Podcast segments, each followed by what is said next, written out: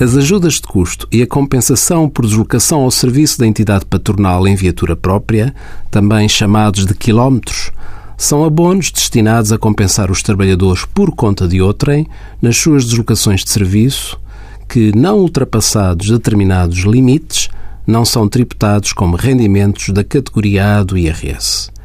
Estas despesas, para serem fiscalmente aceites nas empresas, têm de ser devidamente fundamentadas, através do chamado mapa itinerário, que deve conter todos os dados inerentes à deslocação do trabalhador.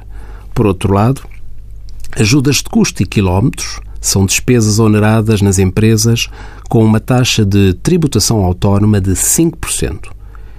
Significando isto que, mesmo que a empresa apresente prejuízo fiscal, esta despesa é tributada autonomamente. As ajudas de custo e os quilómetros que sejam faturados aos clientes não são sujeitos a tributação autónoma.